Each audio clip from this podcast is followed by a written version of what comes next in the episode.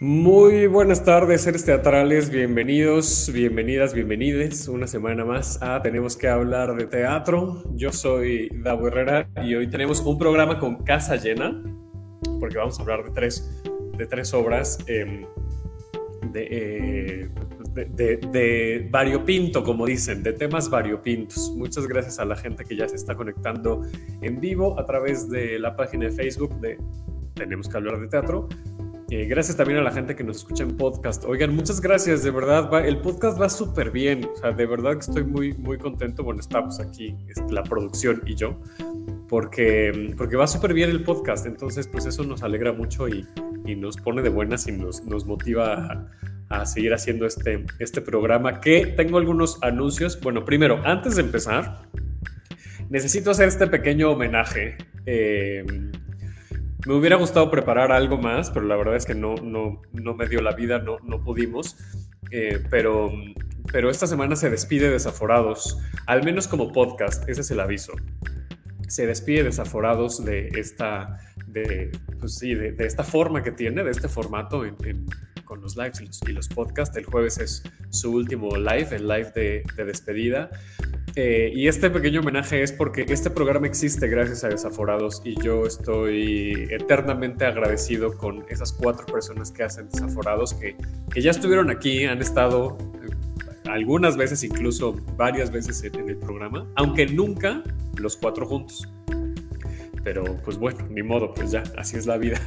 Pero ya estuvo aquí Fer hablando de, de audio, estuvo aquí Pepa hablando de dirección técnica, Sergio ha venido varias veces a hablar de premios y obviamente los metro y de cosas. Y, de, eh, y Claudia estuvo aquí cuando eh, estrenaron eh, nuestro cuaderno rojo. Entonces, pues ya las cuatro personas estuvieron aquí y de verdad les digo que este programa no existiría sin Desaforados porque cuando empezó Desaforados y yo empecé a escuchar el, podcast, me, me, ilusionó mucho saber que había un, podcast eh, que hablaba de teatro, con el que yo podía conectar y, que pues yo en ese entonces no me dedicaba al teatro en absoluto, lo tenía muy, muy lejos. Eh, bueno, el teatro nunca ha estado tan lejos en mi vida, pero en ese momento sí estaba más lejos que ahora y me ayudaba mucho a conectar con lo que estaba sucediendo en la cartelera de la ciudad. Me, me, emocionaba muchísimo que me mencionaran en el programa cuando yo dejaba un comentario en Facebook y luego lo, lo leían en el programa me, así me, llenaba de, nervios y de emoción, me ilusionaba mucho.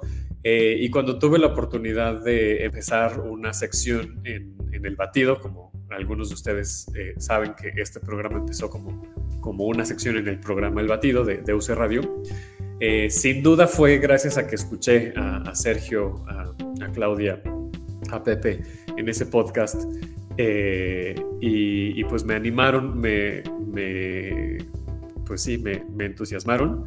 Eh, y, y, pues gracias a ellos empecé y me, fueron mi motorcito. Entonces, pues les vamos a extrañar. Eh, muchas, muchas gracias a esos desaforados por, por todo lo que han hecho estos eh, ocho años, creo que han estado al aire. Y, pues nada, quería decir estas palabras para, pues eso, rendirles un, un breve y humilde y sencillo homenaje eh, porque definitivamente eh, hicieron muchos cambios en, el teatro de esta ciudad. Gracias a Desaforados, además, eh, pues un poco gracias a Desaforados tenemos los metros, o sea, vaya. Gracias a Desaforados yo pude conducir en MBS la alfombra roja de los metros. O sea, vaya, así, ese es el puente, ¿no? Entonces, pues muchas, muchas gracias y que les vaya muy bien, pues sin Desaforados, porque sé que les va muy bien en todas las cosas que hacen pero que sigan así. Eh, y, pues ya está. Leo, leo los comentarios de, de Facebook. Ya dice Cristian, Rebeca Olis, buenas tardes, bienvenidos también. Eh, a, a mi casa dice, claro, porque yo me meto ahí con ustedes, ¿no? Me ven en sus casas compartidos, nos dice Rebeca. Cristian, y lo bonito es que te inspiraron y te inspiraron. Muchas gracias, Cristian. Sí, me inspiraron mucho, mucho, mucho, la verdad. Y el segundo aviso que tiene un poco que ver con, con esto, que les digo, es que En dos semanas cumplimos cuatro años. Este programa en dos semanas cumple cuatro años y, pues nada, ya les estaremos contando qué vamos a hacer. Eh, pero mientras si están escuchando esto en podcast, les voy a dejar, bueno, ya saben que en la descripción de, cada episodio viene un link para que nos puedan mandar una nota de voz. Y esta, esta vez más que nunca les voy a pedir que nos ayuden, pues a que nos dejen su, bonito recuerdo teatral, su bonita felicitación, eh, su bonito comentario para, celebrar los cuatro años de, Tenemos que hablar de teatro, nos haría mucha ilusión. Y pues nada, vamos a empezar ya con el, episodio de, esta semana. Nos acompañan eh, por ahora tres, espero que se sume la cuarta persona. Vamos a hablar de, una obra, vamos a empezar con una obra que la verdad es que no he podido ver, pero, pero veré, seguramente veré. Eh, que es Detectives y Ladrones, que para ello nos acompaña Rafa Massa. ¿Cómo estás, Rafa? Hola, muy bien. Qué gusto, qué gusto estar aquí. Muchas gracias, gracias por conectarte. Eh, sí, bueno, sigo con las presentaciones este, y ahorita ya seguimos con, tu obra.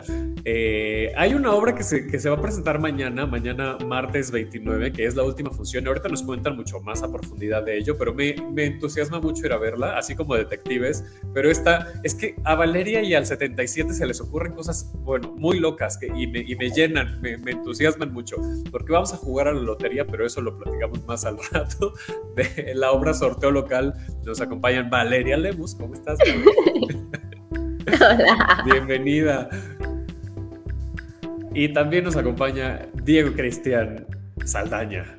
Mira, hola, hola. compartes apellido con el productor de este programa. ¿Cómo estás? Ah, muy bien. Este, bien, muchas gracias. ¿Ustedes? Muy bien, muchas gracias. Pues bienvenidos, bienvenida. Eh, y pues vamos a comenzar. Rafa, a ver, esta obra de Detectives y Ladrones, em, la, estética, tengo que decir que la estética, toda la construcción visual, y luego, luego sale mi vena de, branding. Eh, me ha gustado mucho porque es como cómic, ¿no? Son como, como este juego tal cual de, los detectives y ladrones llevado a, los cómics y los personajes, por lo que he visto en las fotografías y las fotografías promocionales y las fotografías de la obra, llevan mucho esta estética. Entonces me imagino que es como una especie de sátira, de, de farsa. Cuéntanos un poquito. Justo, es una farsa cómica, eh, rayando en la parodia, si no es que más bien sí lo es, ¿no? Eh, que mm, justo eh, se burla de las películas de, los de detectives de bajo presupuesto de los años 50 y 40. Entonces, justo, o sea, justo le diste al clavo, lo que describiste, eso es y hacemos burla justo como de estas películas, de las situaciones absurdas, de cómo resolvían las cosas con ese bajo presupuesto, eh, un poco como en la película esta de Chabelo contra las momias, ¿no? los, los, este, eh, los vampiros, no los vampiros, no, los murciélagos agarrados de un hilito y estas cosas que parecían evidentemente de peluche y todo el mundo decía, ah, cine surrealista, ¿no? Qué padre. Y no, era porque no tenía dinero y así lo hacíamos. Eh, Pero hay una propuesta, eso está súper interesante, porque además de, el bajo presupuesto, ¿no? Que, con lo que se solucionaban las cosas, y muchas veces se siguen solucionando en el teatro más que nada. O sea, Valeria me hace, que sí, ¿verdad? se solucionan con dos pesos. Nosotros hicimos eso llevado al teatro, que entonces tiene que ser todavía mucho más... Eh, evidente, mucho más teatral y mucho más, eh, pues en cierto punto eh, se tiene que ver chafa, obviamente sin ser chafa, ¿no? Pero se tiene que, tiene que tener una, una, una, estética en donde también la comedia eh, esté en lo que ves. Oye, y tú diriges, además de actuar en, la, en la, obra, ¿correcto? Sí, la verdad es que em, me aventé, ahora sí que ves cuando te dicen cuando hagas tu pastorela tú escoges, pues ahora hice mi pastorela. Eh, esta vez hice mi pastorela por fin. Em, era una obra que tenía ahí en la mesa del comedor, el libreto puesto desde hace mil años. Em, la conocí cuando estaba estudiando y hice una del, bueno, quise hacer una de las escenas en una clase y justo el maestro me dijo, no, no, no, ahorita este tipo de comedia no lo vamos a tocar. Y dije, bueno, está bien. Y desde entonces tengo el libreto ahí en la, mi mesa de comedor. Y eh, platicando con una de mis actrices, bueno, las, no mis actrices, de las actrices que están con nosotros, con nosotros se llama Cornejo, que además es, este, es, amiga, muy amiga mía y fue alumna mía también. Eh, me dijo, ya, esta de los detectives, vamos a hacerla, ¿no? Ahora en la pandemia que no, pues se nos acabó todo, ¿no? O sea, de, pronto fue así de, mm, ¿qué vamos a hacer? No, se nos acabó todo. Eh, yo siempre he tenido el, eh, como la suerte o, la bendición de tener chamba en estas grandes productoras, ¿no? Y de pronto es, no hay nada. Claro. Y, y justo un día sentado ahí en un restaurante eh, con Jimena, me dijo, ay, aviéntate, vamos a hacerla, vamos a hacerla juntos, va a estar divertido. Y dije, sí. ¿Por qué no? A ver, vamos a juntar un grupo y la leemos, ¿no? Y luego en la lectura fue muy chistoso porque yo les decía, no, es que esto, les juro que sí es chistoso, pero el, chiste está en que hacen esto y hacen esto. O sea, es más físico, ¿no? Que claro, se ve físico, farsa y parodia, pero pues la, obra cuando la lees, pues es la situación del detective y la damisela en peligro y el que, o sea, están atrás de los villanos que se están robando una fórmula, o sea, pero el chiste está justo en todo lo que hacemos y todo lo que se ve. Oye, ah, voy a aprovechar esta pequeña pausa que se hizo porque ya se conectó nuestro cuarto invitado, entonces lo voy a presentar para que se una aquí a la conversación que ya estemos el, equipo completo del, del, episodio de hoy. Vamos a hablar más adelante de piensos del lóbulo frontal derecho con Demetrio Bonilla, que ya está aquí. ¿Cómo estás, Demetrio? Bienvenido. Hola, perdón, avanza. No te preocupes. Estamos platicando de... muy feliz. Este... Ah, sí tenemos como un delay. me sentí en Lolita Yala.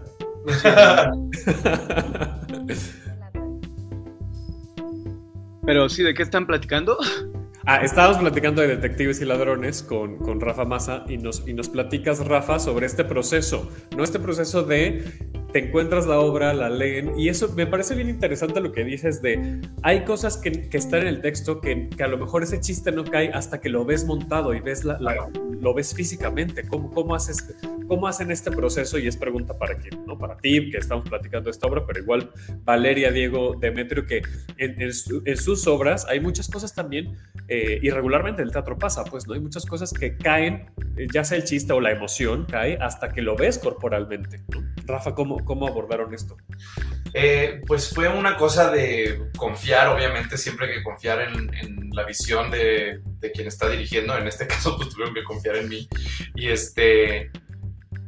Y obviamente eso ya el director está seguro de que lo está haciendo bien cuando se da el encuentro con el público, que es un poco lo que nos quitó la pandemia, ¿no? Mucha gente dice, no, hicimos teatro eh, virtual y todo, sí, nos escapamos por ahí haciendo ejercicios teatrales virtuales eh, y tratamos de hacer lo que podíamos con lo que teníamos, pero en realidad tener al público en vivo es realmente lo que para mí es teatro, ¿no? Tiene que haber la comunicación directa, única, irrepetible, no vuelve a suceder, eh, y la emoción que cambia y pimponea de ya sea la emoción o la risa o lo, que sea, pero tiene que hacerse en ese momento, ¿no? Entonces, pues eso, eh, mucho ensayo, mucha precisión, porque ya saben que la comedia física es de precisión, de ensayo, de, eh, de propuesta, de personaje, de los actores, de creación, de pues, todo el proceso que, que para eso se ensaya, que, para mí es el proceso más rico de estar en una obra de teatro, es los ensayos. Em, y luego en función corroborar que lo que estás haciendo eh, es justo el resultado que querías y si no, pues los ajustes, las notas, etc. Valeria, Diego, Demetrio, ¿ustedes cómo abordan esta parte, este reto de lo que está en papel no, cae, no llega hasta que está ahí corporalmente en el escenario? Pues nada, es, es padrísimo, ¿no? Yo, por ejemplo, ahorita en lo de piensos, había cosas que yo, eh, claro, está escrito y no, no, no sabes que, que, es gracioso, ¿no? O que no esperas que se ría la gente, ¿no? Este, y digo, para eso están los ensayos generales antes de ya estrenar. Y digo, este es, es mi primer proceso de, de, hacer, eh, de actuar en una obra. Y, nada, ha sido un proceso padrísimo justo de eso, ¿no? De descubrir qué funciona, eh, de qué manera, ¿no? Que de repente yo esperando que, nada, silencio normal y de repente se rían, ¿no? Todos estos descubrimientos gratos, cosas padres, errores que de repente, este, pues, queda un error y lo dejas, ¿no? Queda bien, le gusta a la gente, nada, pues eso ha sido un descubrimiento padrísimo. Qué cool, qué cool que se vuelvan aciertos. Este, porque solo probando y probando te encuentras otras cosas que, que en el texto no están escritas. Y bueno, ahí Diego también no me dejará mentir. O sea, la obra tiene mucha interacción con el público. Entonces, yo decía, ¿en serio alguien va a opinar cuando estemos interactuando con la pastilla? Y luego no callas al público, que es otra cosa que es tremendamente hermosa. Y uno dice, ching, esto no lo había ensayado. sí, Claro, es que también es ese poder de, de o más bien, esa esa habilidad de improvisación, ¿no? Y de, y de, tomar lo que te llega en ese momento. No he visto Detectives y, y Ladrones, ya, ya, la veremos. Mañana, por, por, lo que nos cuentas, pues es muy interactiva. Mañana veremos la de Sorteo Local. Ya fuimos a ver la de, la de Piensos y en Piensos al menos sí hay como mucha interacción. O sea, sí es como que la cuarta pared se rompe todo el tiempo. Me imagino que con, que con Sorteo pasa eso. Eh, y eso también te expone y te, te vulnera mucho a lo que tiene que estar sucediendo en el escenario con respecto a lo que te va diciendo el público, literalmente te va diciendo. Rafa, en tu caso no es, no es interactiva, ¿verdad? No, no es interactiva, pero cuando haces teatro interactivo sí se requiere de otras habilidades completamente, ¿no? Sí, sí, sí, sí, totalmente. El, el, cuéntanos del elenco, Rafa, porque tienes un súper elenco. La verdad es que estoy, sorprendido por, por, cómo le hiciste para juntar la, la, eh, la, agenda de estas personas. Oye, tienes Mario Sepúlveda, Majo Pérez, Jimena Cornejo, Rubén Branco y, y estás tú.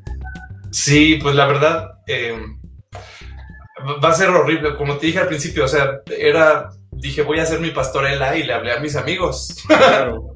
no, este, digo, además de que son gente muy talentosa y que, y, y en padrísimos actores todos, eh, profesionales, etcétera, le hablé a la gente con la que yo he trabajado, que me gusta trabajar y que sé que, pues, que podemos eh, hacer este tipo de teatro, porque también hacer comedia no cualquiera, ¿no?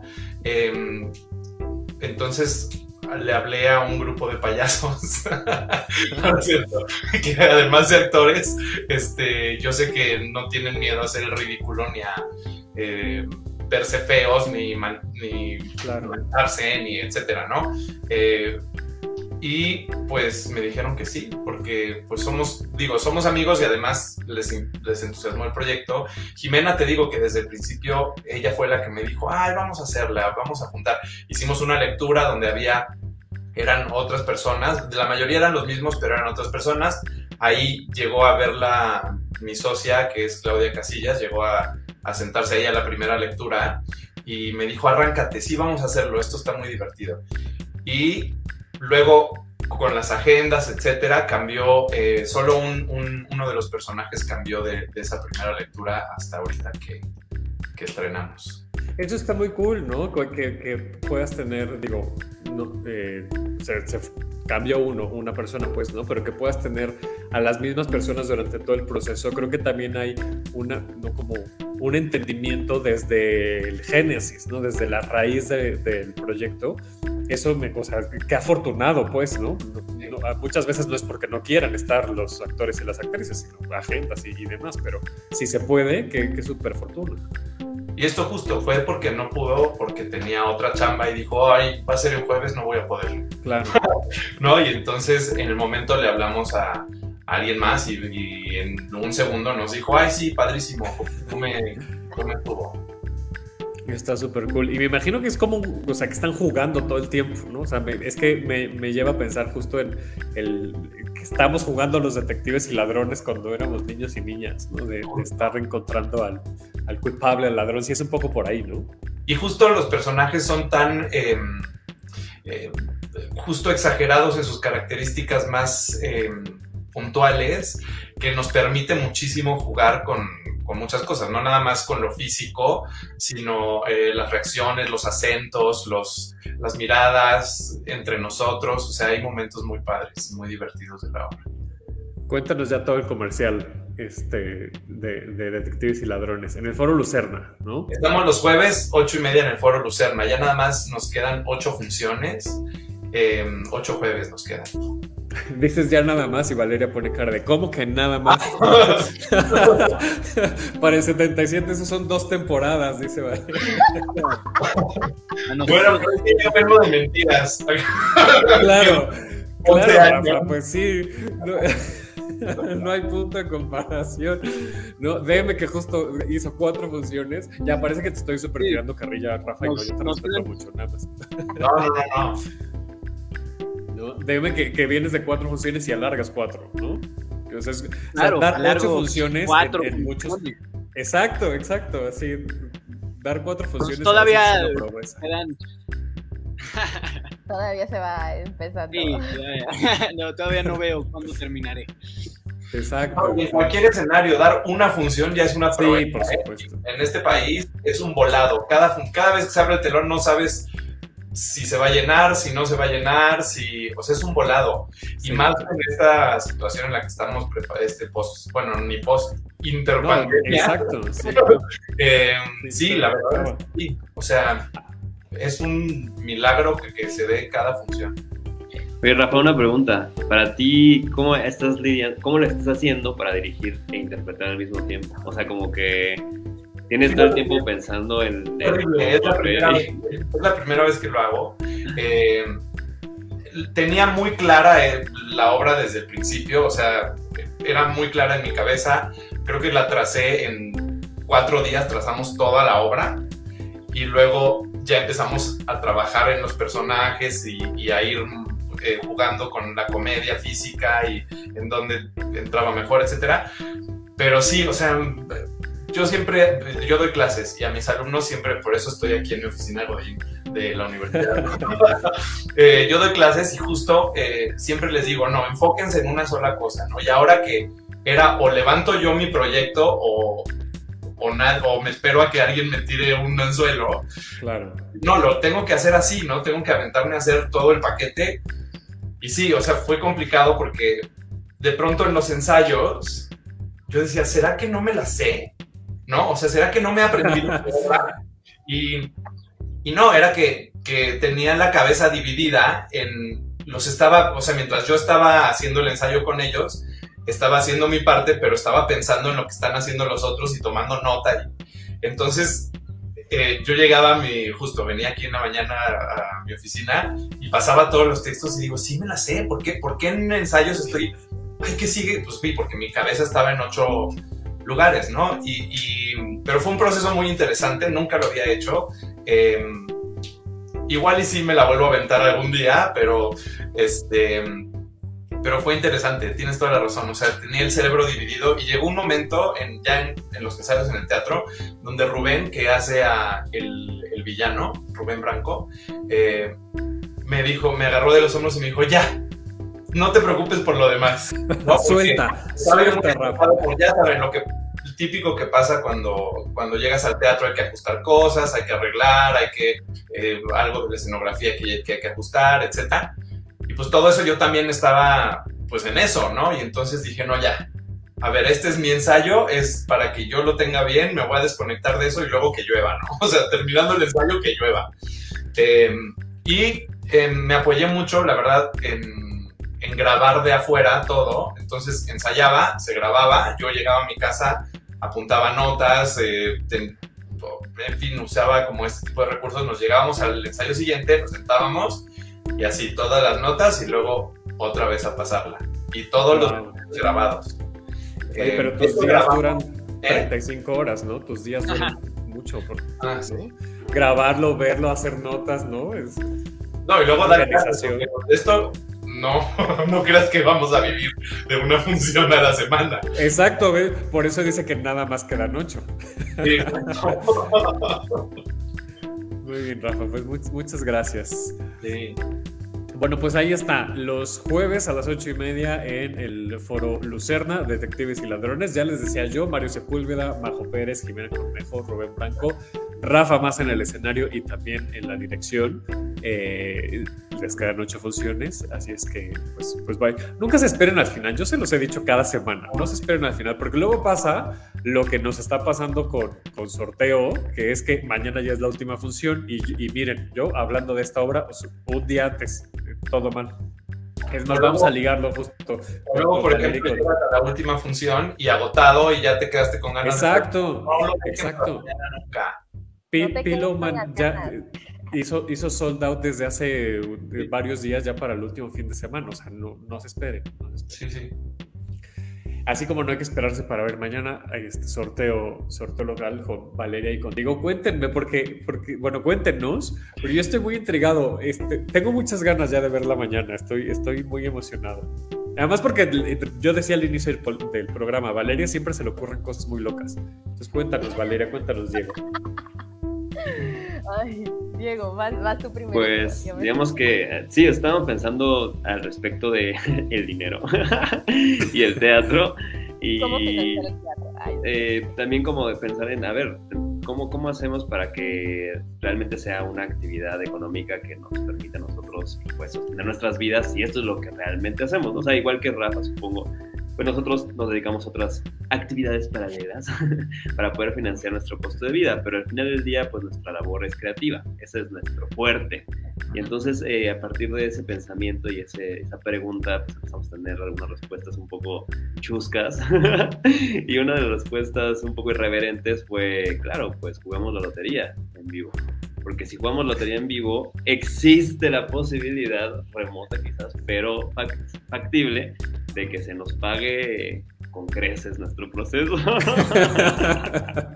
Pero bueno, esto podría ser quizás no tan divertido, salvo por el hecho de que, claro, juguémosla con los espectadores. Y ahí viene la, la otra cosa, en realidad la obra tiene que ver con la buena suerte y compensar al respecto de la buena suerte y compartir la suerte.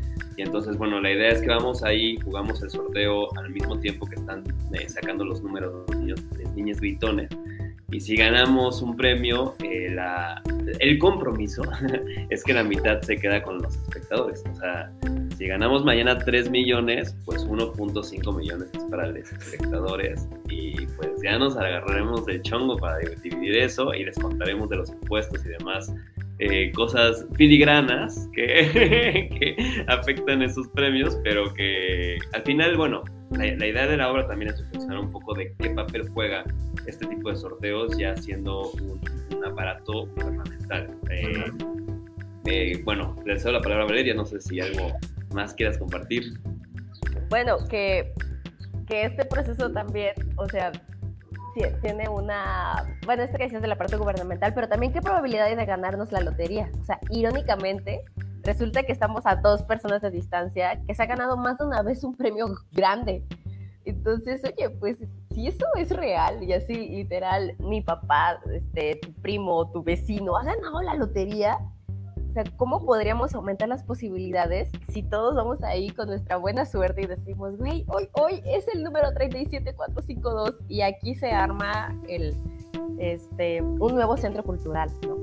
Este, Y, va- y varias cosas más seguramente. varias cosas más y también tiene una cosa que, bueno, sí la historia, o sea, no, yo no me imaginaba eh, cuando nos metimos en la historia de la lotería lo, lo metido que estaba, ahora sí que desde antes de Cristo es este proceso y que pareciera que es muy old fashion y tal, pero, pero no, es el mejor mecanismo para que el dinero circule y nadie está hablando de la lotería. Entonces eso, eso también es una cosa como muy, muy padre. Irónicamente yo sentí que era un proceso muy documental, sin embargo mientras hemos, la hemos ido pasando, este, cada vez la encuentro más cómica que, este, que existencial y eso también. Es que me haces pensar. Bueno, primero les quiero preguntar. A ver, ¿ustedes conocen entonces a alguien que se ha llevado un premio grande de, de lotería? Sí, los dos conocemos a alguien, eh, las dos o les dos. Pues la verdad Yo es que... Ajá. Bueno, mi tío, mi tío, tío de mi madre, se ganó dos veces la, la lotería en los setentas. Wow. ¡Wow! Y en mi caso, eh, mi papá se ganó la lotería y con eso eh, mis padres tienen su casa propia. ¡Wow! Entonces ahí tiene también la dimensión biográfica, Está además de, buenísimo. de documental y performativa. Está buenísimo. Y además me, me hacen pensar que, que es como una conexión entre lo que está sucediendo en el teatro, que, que puede ser una ficción o no, porque decían, ahor- ahorita me conté un poco, ¿no? Si- sin spoilerear, pues, ¿no? Pero de, de qué va la, la función. Pero eh, cómo conectas lo que está sucediendo dentro del recinto con algo que en vivo, en ese momento, está pasando en la sociedad. Es, en este caso es el sorteo, pero puede ser cualquier otra cosa. Se me hace una conexión que, que puede ser tan evidente y tan cercana, pero pues no sucede. Regularmente vamos al teatro todo lo contrario, a, a, a separarnos completamente y olvidarnos de lo que está sucediendo afuera del teatro. Y aquí no, aquí están provocando ese, ese puente, ¿no? Esa conexión, me parece increíble. De alguna manera hace evidentemente que cada función sea muy, muy singular. Eh, pues el momento en el que dicen el premio mayor es muy divertido. Detenemos todo, ahí no sabemos cuándo va a ocurrir, porque es aleatorio, ¿no? O sea, las niñas pues sacan las bolitas y en un momento sale el premio mayor.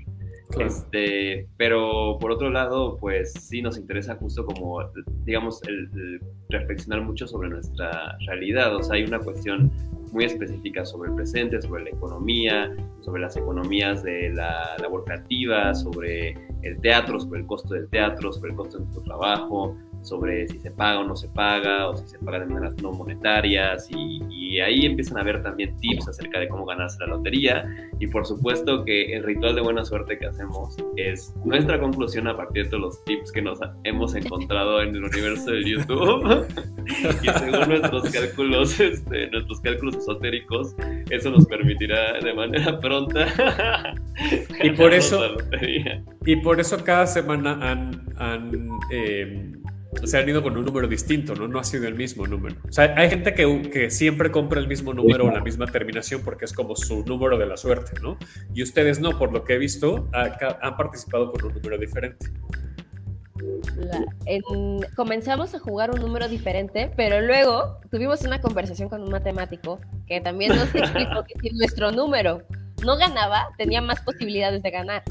Claro, que... claro, porque se, claro, claro, hace sentido, por supuesto. Y esa explicación sí sucede en la obra de una manera muy lúdica y, e interesante. Este, y de hecho, el mismo concepto que tiene la lotería hace que cada martes sea distinto. Digo, una cosa muy divertida es que mañana se juega el gran sorteo especial y significa que no solamente te puedes llevar dinero, podrías llevarte camionetas de lujo, casas o un lote en una playa en Sinaloa.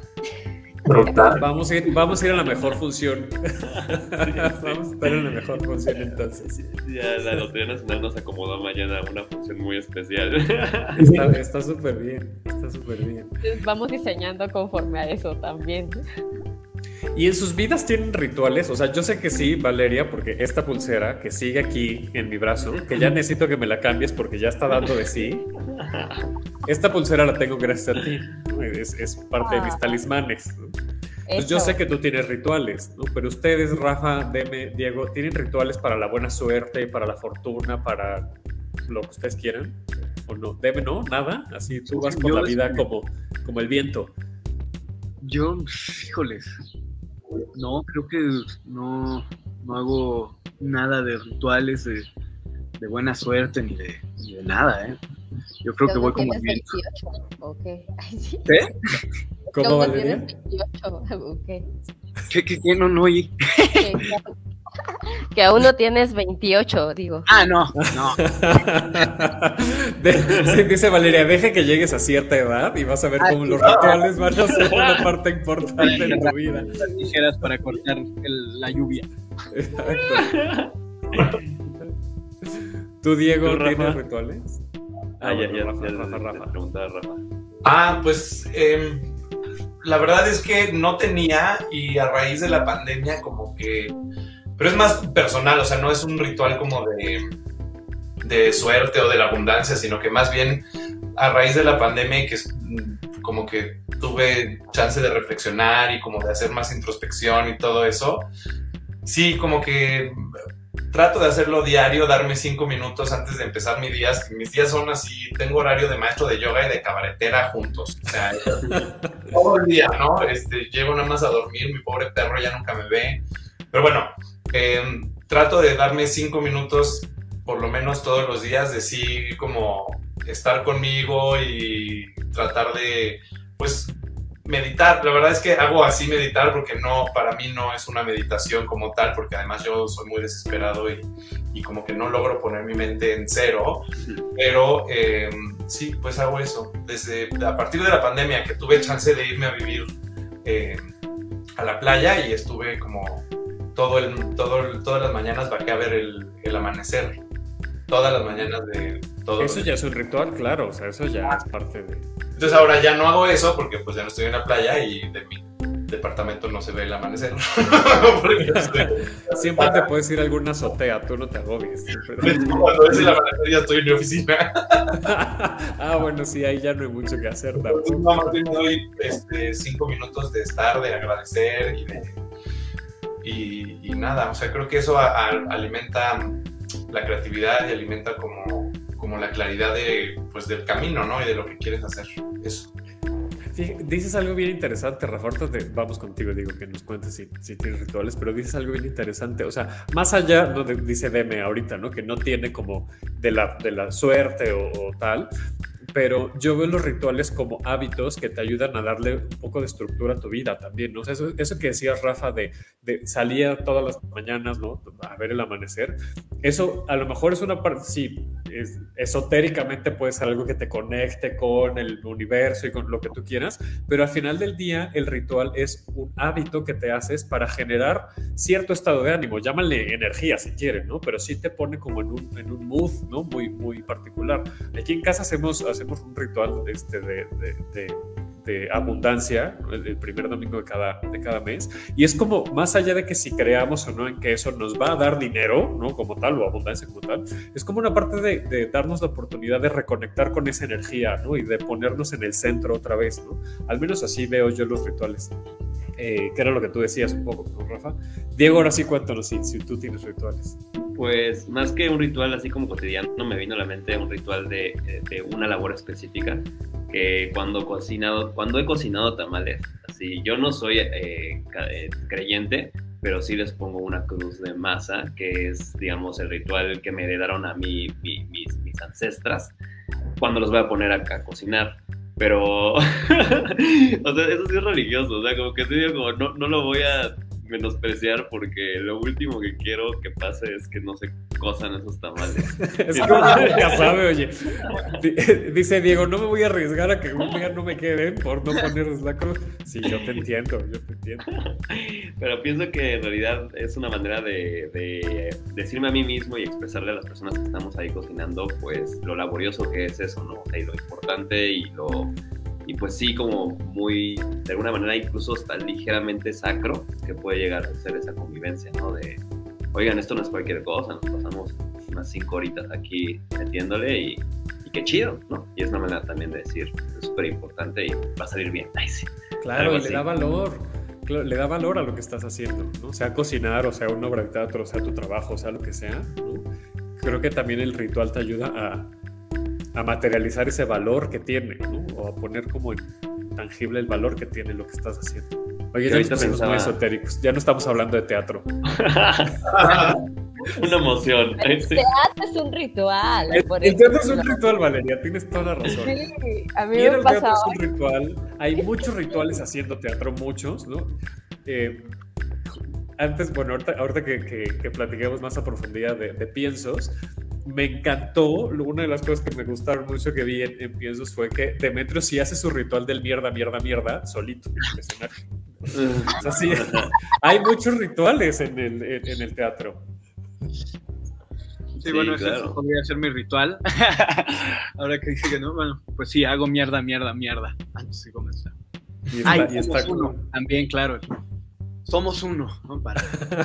exacto, exacto. En el teatro hay muchos rituales, muchos, muchos, ¿no? y, y muchas supersticiones también. te rompas una pierna, no decir más. Digo, no lo voy a decir. No estás en un espacio teatral, lo puedes decir. No puedo decir que no decir Macbeth.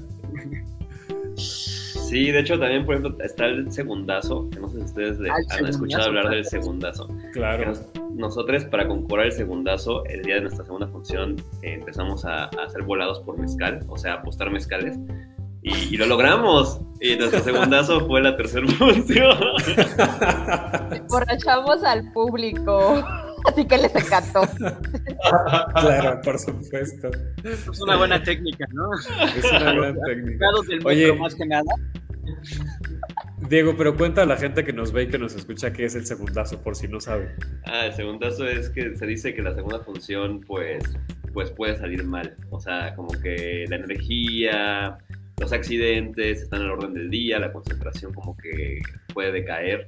Entonces como que es para quienes hacemos teatro es un momento en el que hay que tener mucha atención porque como que sueltas un poco después del estreno y es posible que, eso provoque una catástrofe.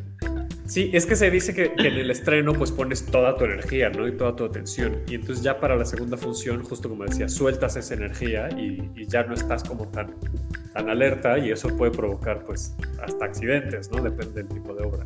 Sí, a veces la relajación del, ah, todo salió bien, ya no Ah, me voy a exacto. preocupar. Y justo ahí es donde está el riesgo. El También diablo. pasa en el cine, ¿no? La, la primera toma en el cine cuando sale bien la primera toma y bueno, una segunda para reforzar a Dios. También da el segundazo. Y la segunda ya no, ya no sale. Exacto. Era la primera. Y hasta pensé en el público, ¿no? Como que todo el mundo es, sí, te invito a la primera función. Y acaba el estreno y es como, ah, caramba, pero damos función la siguiente semana. Hay que se, se dosifiquen sus invitaciones, oye. Hay que invitarlos a la tercera directo, ¿no? Oye, te invito a la tercera función. Exacto, exacto. Y por Bueno, hay, ah, perdón, las funciones que son de una vez a la semana, como ahorita nosotros estamos nada más los jueves, tienes un rato ensayando todos los días, todos los días y das tu primera función y luego una semana de nada.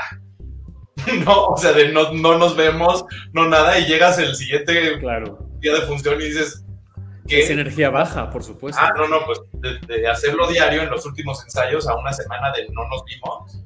Claro. Entonces sí, por supuesto. Bueno, ahora sí, cuéntenos el, comercial, por favor, Valeria Diego. Eh, sorteo local en el 77. Sí, a ver, diré que estamos, pues este martes es nuestro último martes de marzo a las 8 de la noche en el 77, Centro Cultural Autogestivo. Los boletos se pueden comprar en Boletópolis y pues jugamos el tercer sorteo especial y queremos extender temporada porque ya se nos, no hemos ganado la lotería, ese es el tema. Y que se haga un ritual esta obra, que se haga un ritual. Entonces, ¿cuándo Sí, queremos extender? Entonces vamos a extender los viernes de abril. Entonces, bueno, la idea es que la última función sea el día que ganemos. Entonces, a ver si logramos llegar a ese punto en el que nuestra suerte y las funciones lleguen al mismo punto. Y ya ese día, sí, si es, si es mañana, olvídense del abril. O sea, no vamos a dar en abril. Si mañana ganamos la lotería, vamos a ser muy felices. Eso va a estar buenísimo. Ojalá, ojalá ganen la lotería pronto, pero también ojalá tengamos más oportunidades de ver la obra y que no sea solo mañana. Oye, y Mientras nada ahí estaremos. decir que ahorita vamos a ofrecer. Sí, sí, Ay, sí. tengo un delay. ¿Me ayudas, Vale? No. A ofrecer los dos por unos. Ah, sí, podemos regalar unos dos por uno. Por supuestísimo.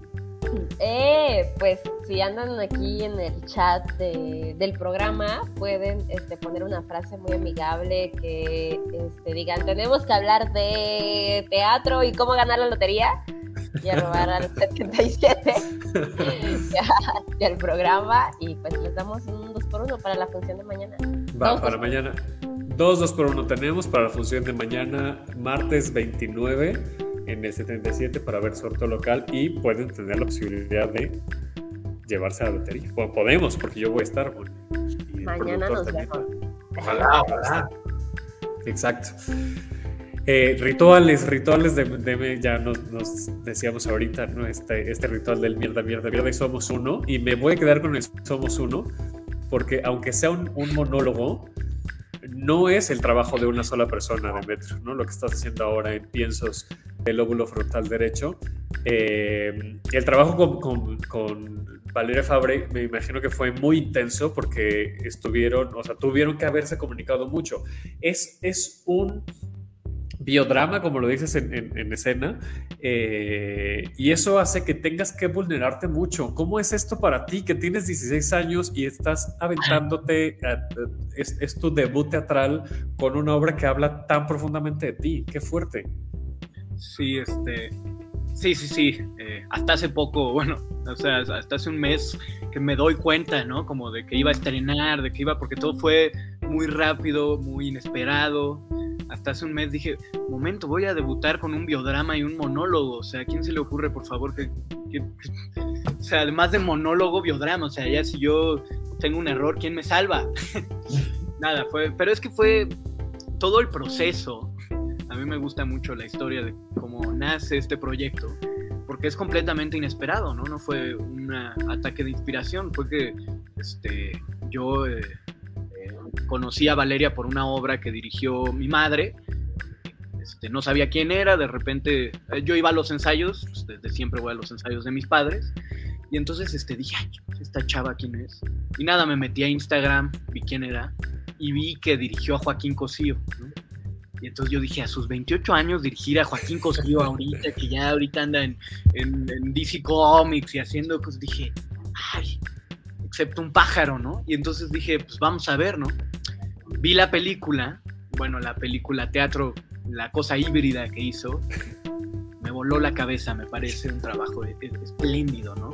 Se la puse a mi abuela, a mi amigo, a todos, ya empecé a ponerle la película. Y nada, yo empecé a ir a, este, todo lo que hacía, ¿no? O sea, me, me- me encanta cómo escribe, cómo eh, dirige y cómo actúa, ¿no? Entonces empecé a seguir este, pues, lo que hacía, también el mundo en una planta carnívora. De hecho, hoy fui también que tuvo su función de entrada libre.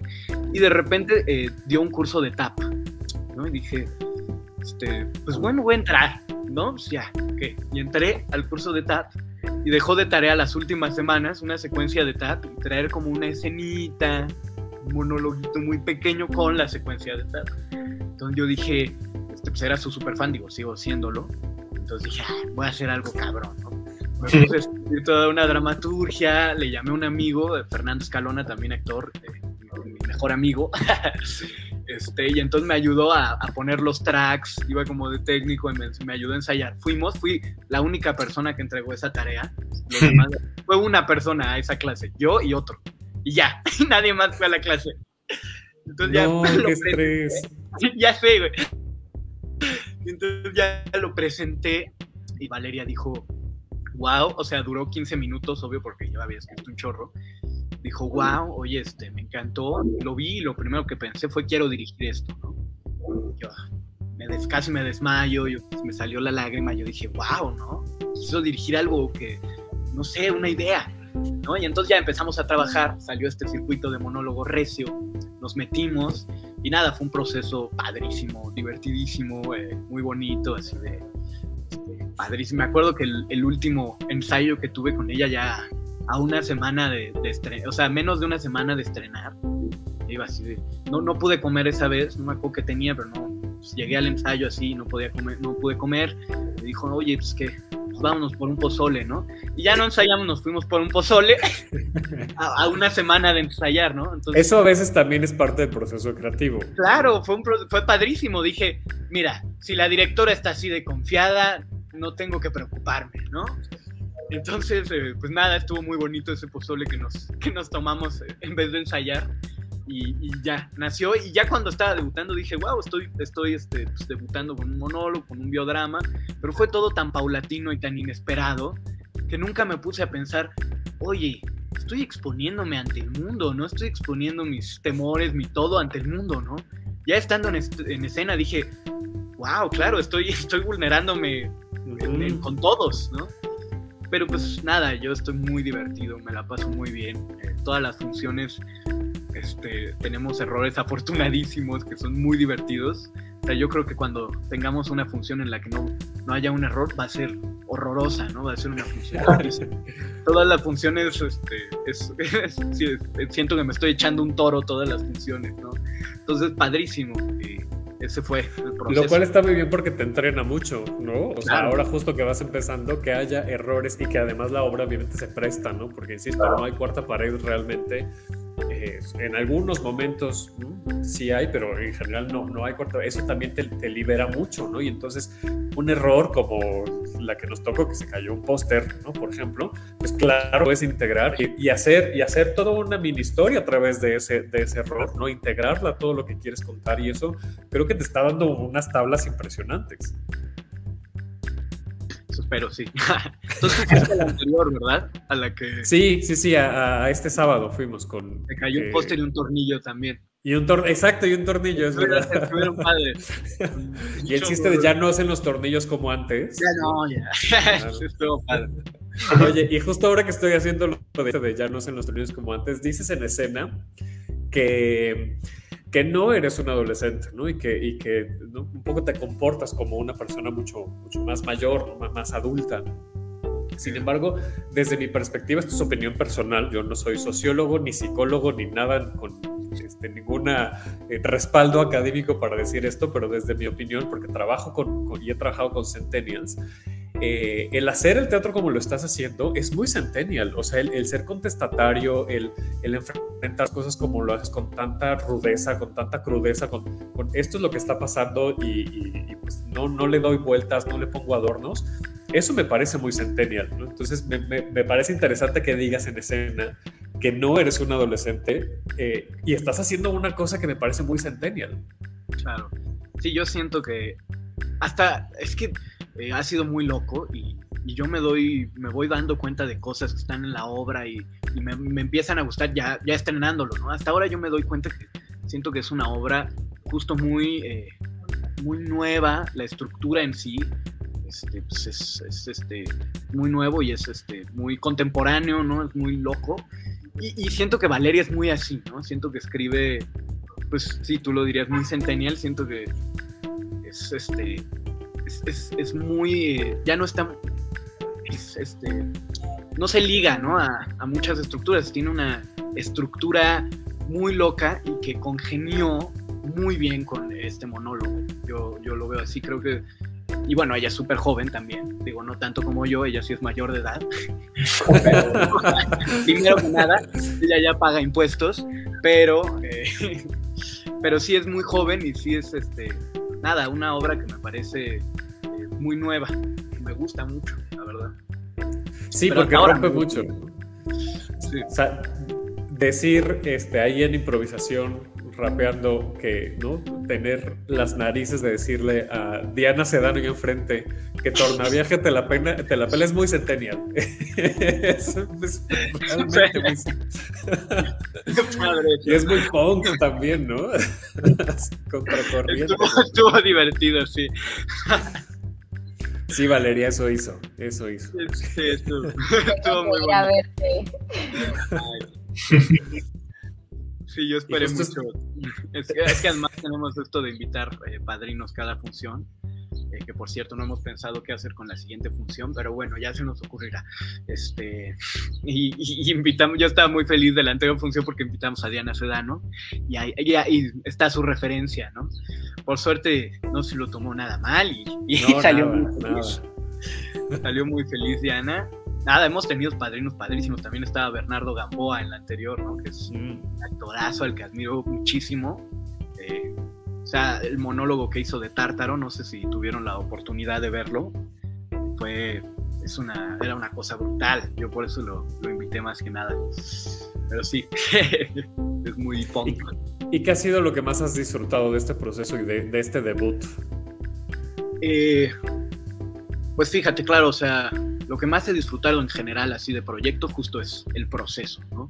Pero sí que lo que más he disfrutado como así, siento que, eh, digo, es la primera cosa eh, que hago, entonces no sé bien si es solo me pasa a mí o le pasa a los demás también, pero como que, eh, claro, hasta ahora me doy cuenta bien de, de qué es la obra, cosas así, y, y yo, yo la verdad pensé, eh, tuve mucho miedo, dije, siento que esto le va a gustar mucho a, a pocas personas, ¿sabes? a mí me gustaba mucho, pero sentía como que era algo que era para un público muy específico y que, que digo, no me, no me parecía del todo mal, pero tenía un poco de miedo, decía eso. Y al final, eh, o sea, estoy muy feliz de, por ejemplo, fue mi abuelo, que yo sentía que le iba a cagar. Sea, la, la, le envié el primer boceto, como que no quería, pero pues le, me pidió el primer eh, la, la, primera vez que le conté que estaba haciendo algo, me dijo, a ver, mándamelo tenía pues, escrito la primera fase de esto, horrible. Y lo que fue, lo que me, el, el, la nota que me dio fue, oye, pues para, para hacer una historia tiene que haber un conflicto, ¿no? Y, y, un desenlace, ¿no? Entonces yo pensé que le iba a, a, iba a odiar la obra y cuando la vio le gustó muchísimo. Y eso fue para mí algo muy padre, ¿no? Como para mi abuelo, que obvio es una persona muy importante para mí por ser mi abuelo y por la figura que es en el teatro. Eh, y, y, porque pues, tenga, ay, ya no me acuerdo de la edad de mi abuelo, pero tenga eh, no sé cuántos años, pero pues ya varios años. y le haya gustado tanto, fue algo muy padre, ¿no? También mi directora de la Bartolo fue de la escuela en la que fui, fue la otra vez y le encantó. Entonces, pues hasta ahora me doy cuenta que le gusta a muchos públicos y eso ha sido, descubrirlo ha sido muy bonito, muy bonito. Eh, espero no ser grosero con la pregunta que tengo, ya para, para cerrar, pero ¿sientes responsabilidad o sientes el peso de cargar con el apellido Bonilla en este momento?